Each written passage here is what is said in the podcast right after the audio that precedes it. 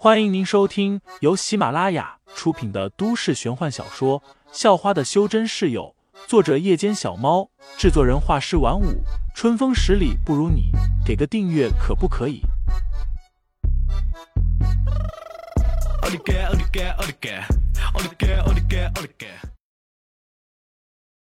第一百三十一章空中激战下，尼玛！废材暗骂了一声。脸都黑了，接着赶紧发动了绿色灵铠的三十倍战力，红色灵铠也在同一时间启动。砰的一声，一大片的红色花瓣在空中炸开，就这么凭空出现。不过，因为高速飞行的缘故，强风还是把不少的花瓣吹落到了后面。这一幕在私人飞机内的柳飞等人看起来，场面极具震撼感。因为那两层灵铠都在发着光，他们都清楚的看见了那一幕幕。巨鸟背上的神秘少年身体发着红绿两种光，一大片红色而且也在发光的花瓣肆意飞舞着，在洒满月光的云层中，这一切都给人一种莫名的浪漫感。柳飞已经像个石头人一般了，张大着嘴巴，瞪着一双大眼睛，呆呆的看着远处。不过很快他又惊醒了。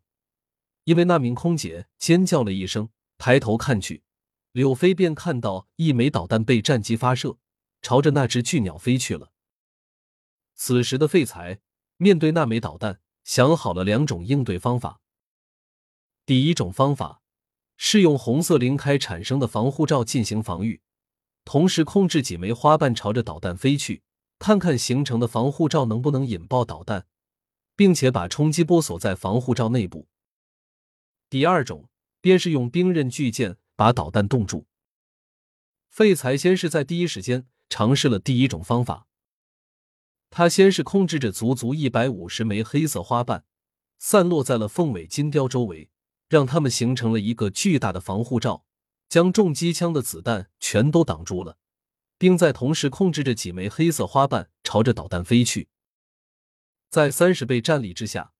亚音速飞行的巡航导弹对废材来说是很慢的，甚至是慢动作，因此控制那几枚花瓣附在导弹上并不难。爆！废材低喝一声，立即触发了那几枚黑色花瓣，紧接着便是一片光芒在导弹上亮起，那枚导弹瞬间被裹在了里里外外的四层防护罩内，几乎是在同一瞬间。撞在了防护罩内壁的导弹，轰的一声炸了开来。但它的爆炸和曾经炸开过的所有导弹都不一样。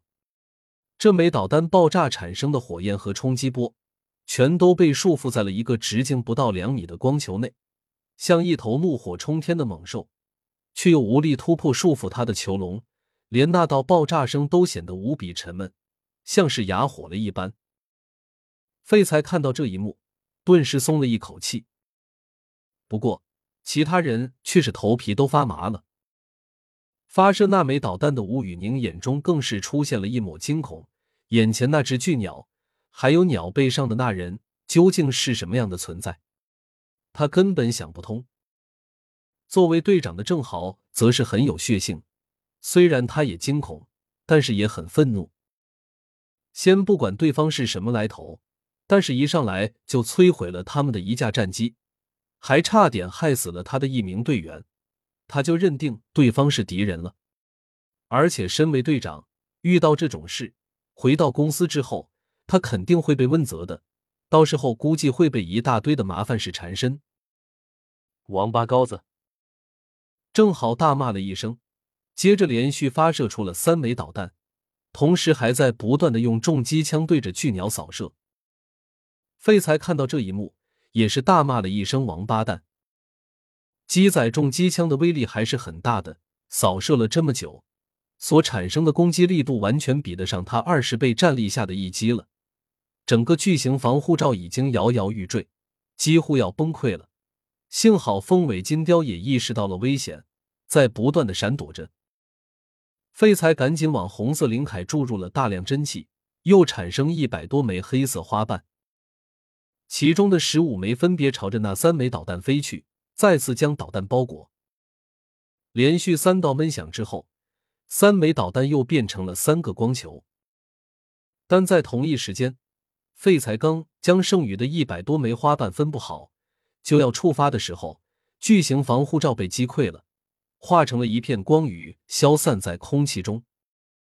紧接着，那一连串击穿了防护罩的子弹又立即射在了绿色灵铠上，巨大的力道直接把废材给撞下了鸟背，还有一部分子弹射在了凤尾金雕的身上，和羽毛碰撞之下，迸溅出了一大片的花火。搞定了吗？郑豪望着被子弹击中的废材，立即屏住了呼吸。然而，下一秒出现的一幕让他又倒吸了一口凉气。听众老爷们，本集已播讲完毕，欢迎订阅专辑，投喂月票支持我，我们下集再见。